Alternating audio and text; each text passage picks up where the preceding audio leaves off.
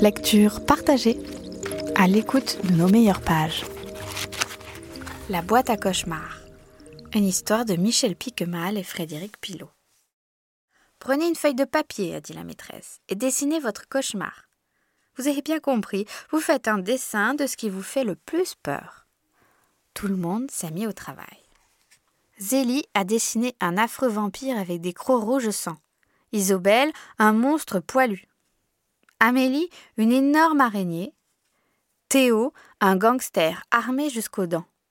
Et moi, comme j'ai peur de rien, j'ai dessiné la maîtresse.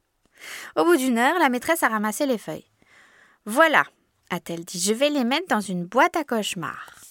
Elle a pris une grosse boîte de Lego, elle y a rangé nos dessins et a bien refermé. Plus de soucis, vos cauchemars sont désormais en prison. Ainsi, la nuit, vous ne ferez que des jolis rêves et vous arriverez à l'école frais comme des coquelicots.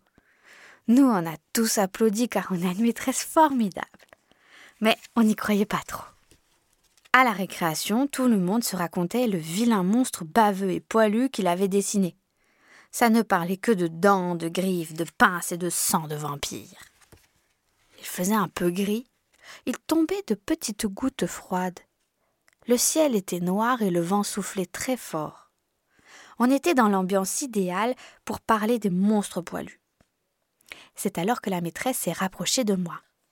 Ajar, tu peux aller fermer la fenêtre de la classe Le vent n'arrête pas de la faire claquer. Pas de problème, maîtresse. Et j'ai foncé comme un TGV. J'ai ouvert la porte et là, mon sang s'est glacé dans mes veines.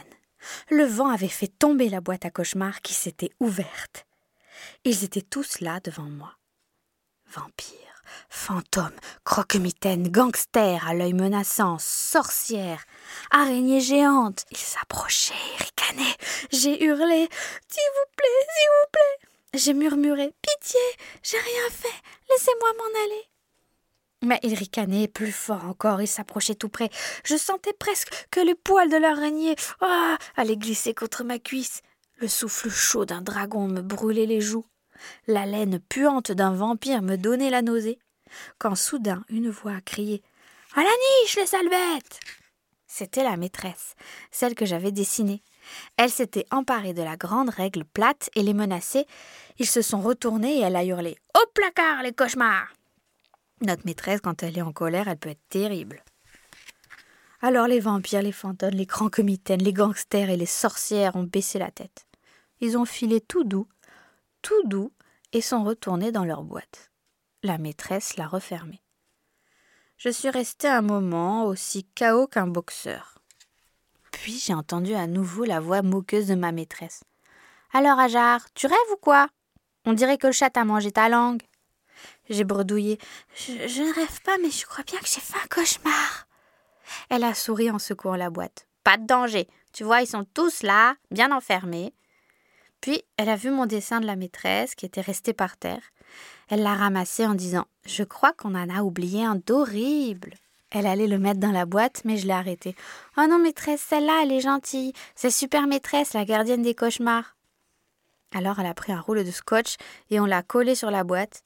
Avec super maîtresse, les cauchemars serrent les fesses. Fin.